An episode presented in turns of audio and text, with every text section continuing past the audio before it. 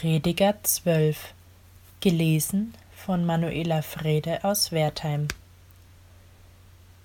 Denk an deinen Schöpfer in deiner Jugend, ehe die bösen Tage kommen und die Jahre nahen, da du wirst sagen, sie gefallen mir nicht.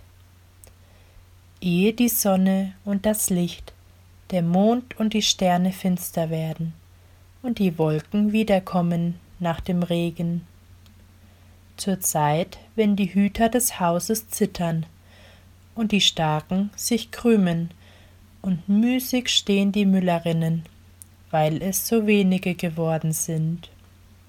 Wenn finster werden, die durch die Fenster sehen.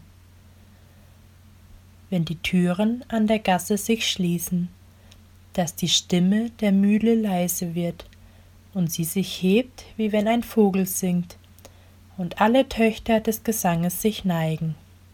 Wenn man vor Höhen sich fürchtet und sich ängstigt auf dem Wege, wenn der Mandelbaum blüht und die Heuschrecke sich belädt und die Kaper aufbricht, denn der Mensch fährt dahin, wo er ewig bleibt, und die Klageleute gehen umher auf der Gasse, ehe der silberne Strick zerreißt und die goldene Schale zerbricht, und der Eimer zerschellt an der Quelle und das Rad zerbrochen in den Brunnen fällt.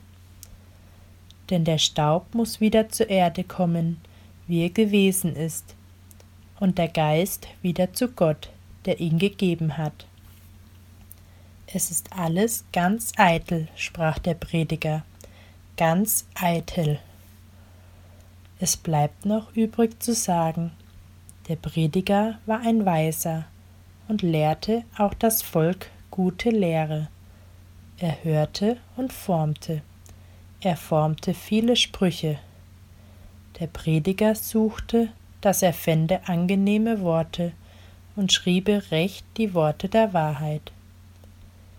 Die Worte der Weisen sind wie Stacheln, und wie eingeschlagene Nägel sind die einzelnen Sprüche.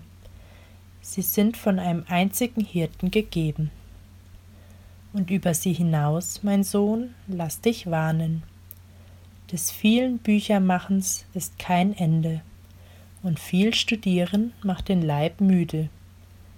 Lasst uns am Ende die Summe von allem hören.